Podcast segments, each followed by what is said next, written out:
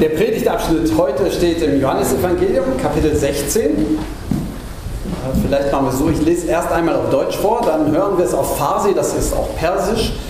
Es sind in unserer Gemeinde viele Leute, die Persisch können. Ähm, und dann haben Sie dabei die Gelegenheit, es noch ein zweites Mal mitzulesen auf Ihren Zettel. Also ich beginne heute und dann.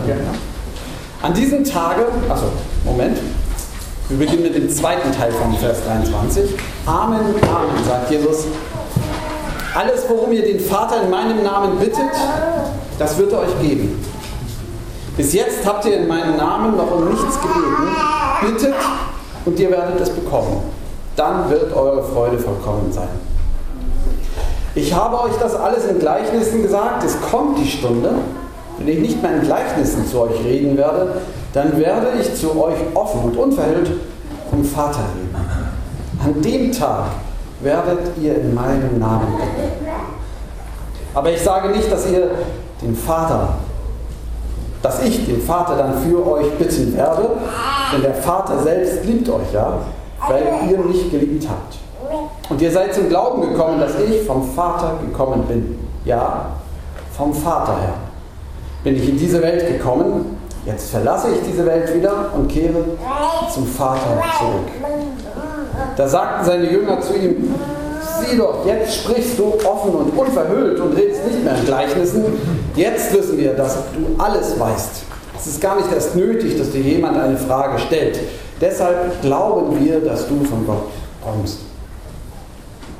Jesus antwortete ihnen, seid ihr wirklich schon jetzt zum Glauben gekommen? Seht doch, die Stunde kommt, ja, sie ist schon da. Man wird euch auseinandertreiben, jeden dorthin, wo er herkommt, und mich lasst ihr allein zurück. Aber ich bin nicht allein, denn der Vater ist bei mir.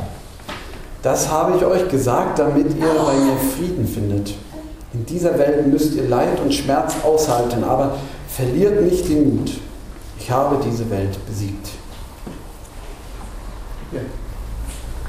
در موقع دیگر از من چیزی نخواهید خواست چون واقعا می توانید مستقیم نزد پدرم بروید و به نام من هر چه می‌خواهید از او دریافت کنید تا به حال به نام من چیزی نخواستید بخواهید تا بیابید و شاد شوید و شادیتان کامل گردد این چیزها را با مثلها به شما گفتم. ولی وقتی می‌رسد که دیگر به این کار احتیاج نخواهد بود و همه چیز را به روشنی درباره پدرم خدا به شما خواهم گفت.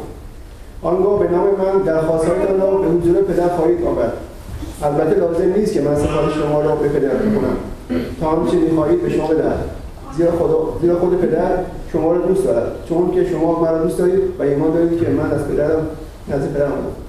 بلی من از نزد پدرم خدا به این دنیا آمدم و حال دنیا را میگذرم و نزد او باز میگردم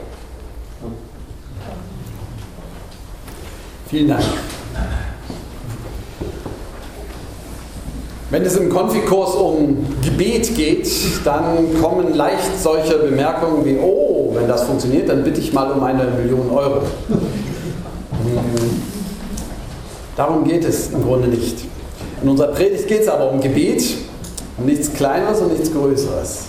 Es geht um große Sache. Und weil das Gebet ja nur so groß ist, ähm, habe ich noch ein zweites Thema da drin, Freude, Glück.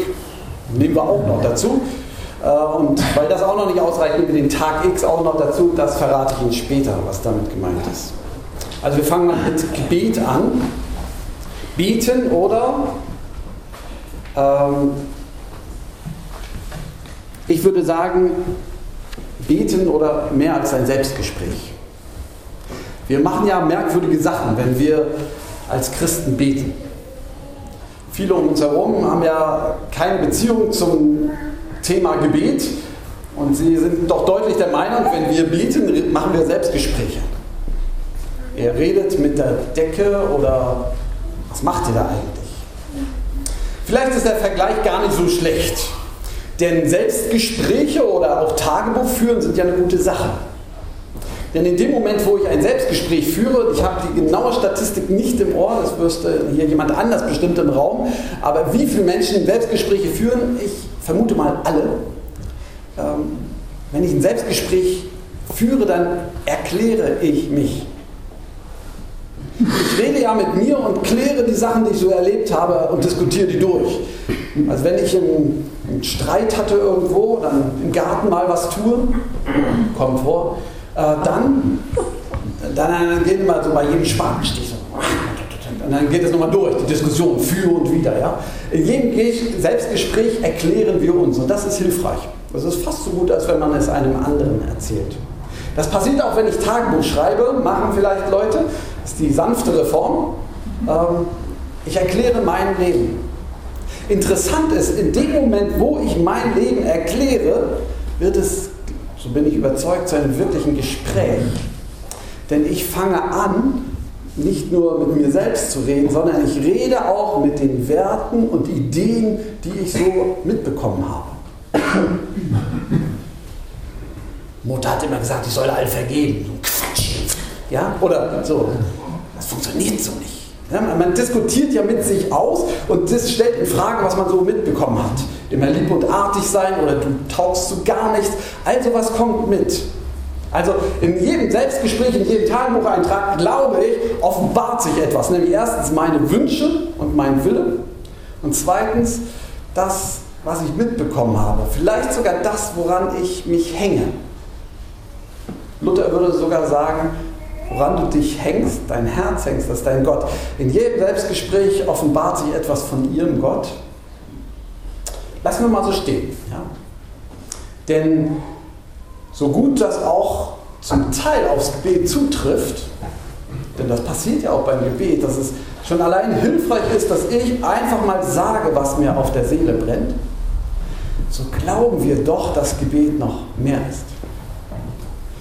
Wir glauben, dass beim Gebet wir uns nicht nur unterhalten mit den Wertvorstellungen, Ideen um uns herum und in uns drin, sondern mit einem lebendigen Gegenüber. Dass da einer ist, der mich geschaffen hat und der hört. Stellen Sie das sich vor. Viele von Ihnen stellen sich das immer vor, aber vielleicht ist auch jemand dabei, der sich das noch nie vorgestellt hat. Stellen Sie sich vor, es ist wirklich ein Gott, der mich hört der ihre Selbstgespräche hört und der sich vielleicht sogar freut, wenn wir sagen, ich weiß zwar nicht, ob du da bist, aber ich muss dir das jetzt mal erzählen. Und dann hört da einer. Und noch mehr. Wir lesen mal, ich weiß, ich habe es versucht zu betonen, Vers 23 sagt Jesus, aber warum ihr den Vater in meinem Namen bittet. Und dann heißt es in Vers ähm, 26, nee, Vers 27, denn der Vater selbst liebt euch. Ihr seid zum Glauben gekommen, dass ich vom Vater gekommen bin. Ja, vom Vater her bin ich in diese Welt gekommen. In den ersten Versen heißt es sechsmal Vater. Hinten kommt es dann nochmal vor, siebenmal Vater. Wenn es ums Gebet geht, geht es weniger um die Wunschmaschine Gott, noch geht es nur um ein Selbstgespräch, sondern es geht dem, um ein Gespräch mit dem lebendigen Gott. Und im tiefsten, im tiefsten legt uns Jesus ans Herz, geht es um eine Beziehungssache zu Vater. Manche ist ihr Vater, der leibliche, fremd geworden. So geht es uns auch manchmal im Glauben. Aber letztlich geht es um diese Beziehung. Da ist einer, von dem ich alles habe. Wenn ich als mein Leben erkläre, im Gebet, nicht nur im Selbstgespräch, dann hört der zu, der schuld daran ist, dass ich da bin. Dann hört der zu, von dem ich das Grundlegende mitbekommen habe. Dann hört der zu, der mein Seele sich an mir freut. Dann hört der zu, der etwas mit mir vorhat. Gebet ist mehr als ein Selbstgespräch bei aller Ähnlichkeit, weil das Gespräch Beziehungspflege ist. Beziehungspflege mit einem Lebendigen. Nun habe ich deutlich gerade eine Person im Hinterkopf, die sagt, ja, ja, aber ich kann es nicht glauben. Ich habe es probiert. Gott hat mir noch nie geantwortet. Ich habe es probiert, aber Gott hat mir noch nie geantwortet. Wo ist er denn? Stellen Sie sich vor, wir Menschen hätten keine Ohren. Hat mir neulich jemand erzählt, fand ich sehr plausibel das Beispiel. Äh, wir Menschen hätten keine Uhren, also nicht nur ihr draußen, sondern auch gar keinen äh, Hammer und Amboss und was da alles so im Mittelohr und was dazugehört. Wir hätten sowas nicht. Würden wir wissen, dass es so etwas wie Sprache gibt? Klänge, Musik. Bisschen was kann man fühlen, würden wir es wissen. Ist es nicht vielleicht mit Gott auch so? Wenn Gott sich uns in unseren Gebeten offenbart, dann heißt das ja zuerst, er legt etwas, gibt etwas von sich zu erkennen. Das ist sein freier Entschluss. Vielleicht macht er es nicht immer. Kann sein. Das heißt zweitens, er gibt sich, muss sich uns auf eine Weise verständlich machen, die wir auch verstehen. Und Weisen, die wir auch verstehen, sind zwangsläufig menschlich. Wenn also Gott mit uns reden will, dann muss er menschlich mit uns reden. Sonst verstehen wir ihn nicht. Und er hat menschlich mit uns geredet, das lesen wir hier im Evangelium. Jesus ist sozusagen das, das Sinnbild, das tiefste, der tiefste und höchste Ausdruck dessen, dass Gott menschlich mit uns redet. Er war anzufassen, er war zu sehen. Lesen Sie sich durch, was Jesus getan, gesagt hat, was er erlebt hat. Und Sie hören Gott. Er redet zu uns durch sein Wort, denn das ist auch alles menschlich aufgeschrieben oder abgedruckt in verschiedenen Übersetzungen. Gott redet mit uns durch sein Wort. Gott redet menschlich zu uns. Denn Gottes Wort ist genauso Menschenwort. Gott redet zu uns menschlich, das heißt auch, er redet zu uns durch euch und sie. Also durch mich manchmal, aber auch durch sie, zu mir. Gott redet zu uns einander. Dietrich Bonhoeffers berühmter Satz, der Christus im Bruder oder in der Schwester ist stärker als der Christus in dir. Gott redet menschlich zu uns und manchmal auch durch plötzliche Ideen, Eingebung. Tu dies, mach das. Wenn Sie, wenn ihr Gottes Reden erwartet in euren Gebeten, dann erwarten Sie nicht auf eine außergewöhnliche Erscheinung, sondern hören Sie auf Gott, der menschlich mit uns redet. Man könnte also sagen, ich habe Gott nie gehört, ich drehe das einfach um. Vielleicht klingt es unfair, vielleicht hörst du ihn nur nicht. Jesus aber geht darauf an, sagt, an dem Tag werdet ihr, oder es kommt die Stunde, Vers 25, jetzt habe ich es, es kommt die Stunde, wenn ich nicht mehr in Gleichnissen zu euch rede, dann werde ich zu euch offen und unverhüllt vom Vater reden. Dann macht es bei euch Klick. Das ist der Tag X, kommen wir nachher gleich zu. Jetzt äh, Zwischenschritt Freude.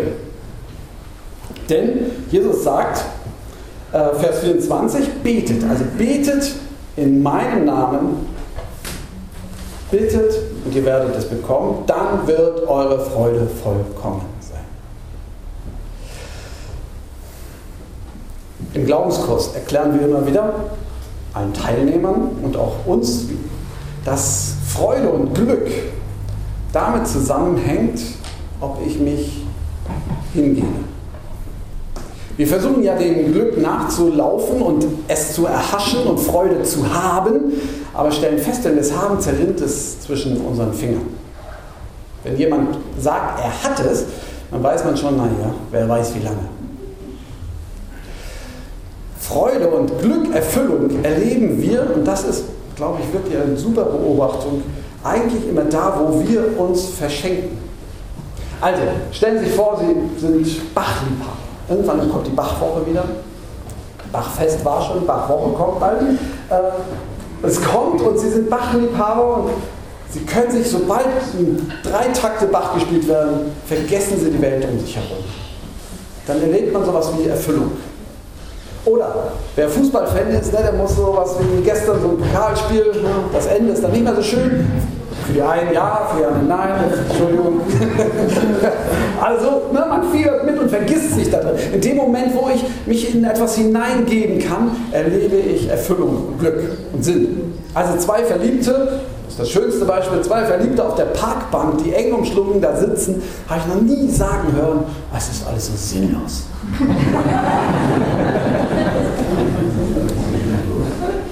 Wenn Jesus sagt, in meinem Namen, was ihr betet in meinem Namen, dann redet das von Hingabe. Freude erleben wir durch Hingabe. Und Jesus bittet uns, gebt euch hin. Wenn ihr etwas bittet in meinem Namen, dann werdet ihr Freude erleben. Also in meinem Namen. Das ist so als Beispiel ungefähr so, als wenn, stellen Sie vor, Buffet habe ein großes Buffet, zahlreichste Sachen. Wow, und Sie gucken da vorbei beim Reingehen und uh, endlich wird das Buffet eröffnet. Und dann sagt äh, Jesus, der mit ihnen am Tisch sitzt, ach, hol mir doch mal zuerst einen Teller. Hm, okay. Gehst du los ans Buffet und denkst, ja, was mag Jesus jetzt? Das vielleicht. Und das und das. Und füllst den Teller und, das, oh, und gibst ihm Jesus. Das heißt in meinem Namen. Weil wir glauben, wenn wir das holen, was Jesus schmeckt, dann sagt er, komm, ist mit. Das geht natürlich nur, wenn ich dem, dem ich das zutraue, erlaube, dass er mich kennt. Dass er mich besser kennt als jeder Mensch. Und das sagt Jesus. Bittet in meinem Namen und es wird euch gegeben. Also bittet nicht um eine Million Euro. Wozu brauche ich eine Million Euro? Sagt uns Jesus vielleicht dann, brauche ich nicht. Brauchst du auch nicht. Es hat etwas mit Hingabe zu tun, dass ich den Mut habe, meine Wünsche, meine Sehnsüchte, dass ich sie nehme und sage, okay, Jesus, hier hast du sie. Gib mir, was du denkst, das gut ist. Ich gebe es dir hin. Freude erleben wir, wo wir den Mut haben, uns hinzugeben. Nun kann man einwenden, wieso? Freude, erstens, haben wir die nicht? Nein, hatte ich schon erklärt. Ich glaube, sie gerinnt uns davon, wenn wir sie meinen zu haben. Und zweitens, Freude kann ich sie mir nicht selbst verdienen. Und da würde ich schon sagen, vielleicht ja. Also durch Erfolg zum Beispiel, durch gute Arbeit erleben wir auch Befriedigung. Das stimmt. Aber wichtig ist, glaube ich, sich zu erinnern, dass die wichtigsten Dinge im Leben von uns, dass wir die geschenkt bekommen. Unser Leben, Liebe, Anerkennung. Und wenn Jesus sagt, bittet, dann bittet er darum, dass wir ihn bitten, weil wir das, was wirklich wichtig ist, geschenkt bekommen und bittet in meinem Namen. Eine Beziehung. Woher weiß ich denn jetzt, Jesus, was ich beten soll? Wie meinst du das? Und jetzt kommen wir zum Tag X oder ich würde sagen, ein Anfang nach dem Ende. Weil Jesus sagt, an diesem Tag werdet ihr mich erkennen. Was meinst du damit, Jesus? An diesem Tag da meint er zunächst mal Karfreitag und Ostern. Dieser Tag ist, wenn ihr das erlebt, was dort passiert ist am Kreuz, und als das Grab leer war, dann werdet ihr nicht mehr groß fragen müssen, dann wisst ihr, wer ich bin und wie gut Vater ist. Also wenn Ostern in deinem Leben passiert, Wirklichkeit wird, dann weißt du es. Kann das geschehen? Äh, ist das ein Gefühl? Muss ich was fühlen? Ich bin so ein Gefühlsmensch, fühle sehr wenig, könnte man denken. Ist auch schön, ich gönne es jedem, dass er das spürt und weiß. Vielleicht kommt es aber gar nicht auf das Gefühl drauf an. Vielleicht ist es nur eine Zugabe, das Gefühl. Jesus sagt danach, glaubt ihr wirklich jetzt schon? Die Stunde kommt, wieder die Stunde. Ja, sie ist schon da, man wird euch auseinandertreiben, jeden dorthin, wo er herkommt. Und mich lasst ihr allein zurück. Aber ich bin nicht allein, denn der Vater ist bei mir. Vielleicht erleben wir Ostern, wo wir uns konfrontieren lassen mit unseren Schwächen, mit unserer Begrenztheit und mit unserer Schuld wo wir wie die Jünger da stehen, eben nicht unter dem Kreuz, sondern weggelaufen, wo sie nicht verstehen, wo sie Angst haben. In dieser Welt müsste Leid und Schmerz aushalten, sagt Jesus nachher, genau da. Vielleicht erleben wir Ostern, wo wir nicht weglaufen, uns nicht immer einreden, wir schaffen das schon, wir sind stark genug, ich bin besser als alle anderen, ich schaffe das.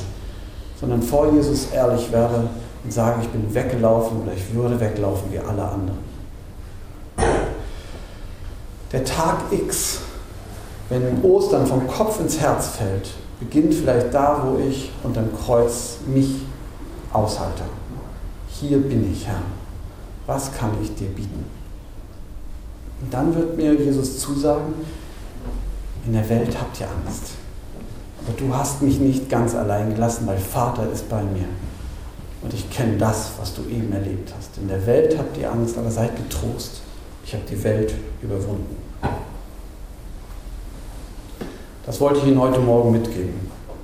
Beten ist mehr als ein Selbstgespräch, sondern ein Gespräch mit dem lebendigen Gott. Freude, Freude beginnt, wo ich den Mut habe, mein Leben, meine Wünsche an Jesus zu verschenken. Oder beginnt in einer neuen Dimension. Und wann das passiert, ist der Tag X oder habt keine Angst, schwach zu sein. Vielleicht ist es eine Gelegenheit, irgendwas zu wagen, wo man sagt, dazu traue ich, das traue ich mich eigentlich nicht. So ähnlich wie Glück im Topf, ja, wir machen das, weil wir glauben, das hat uns Jesus irgendwie in die Schuhe geschoben und jetzt sollen wir es machen. Und dann steht man da, da sind 300 Leute der, im Zelt und man versucht von ihm zu erzählen, wir kriegen mit, die hören nicht zu. Was kann ich denn noch machen? Macht's einfach. Habt keine Angst, euch zu konfrontieren zu lassen mit eurer Begrenztheit. Denn in dieser Stärke, in dieser Schwäche wird Jesus seine Stärke zeigen. Und der Friede Gottes, der höher ist als all unsere Vernunft, der bewahre unsere Herzen und Sinne in Christus Jesus, unserem Herrn. Amen. Darum bitte ich jetzt, dass wir den Blick wenden, nicht auf uns, sondern auf ihn, zusammen aufstehen und nochmal dieses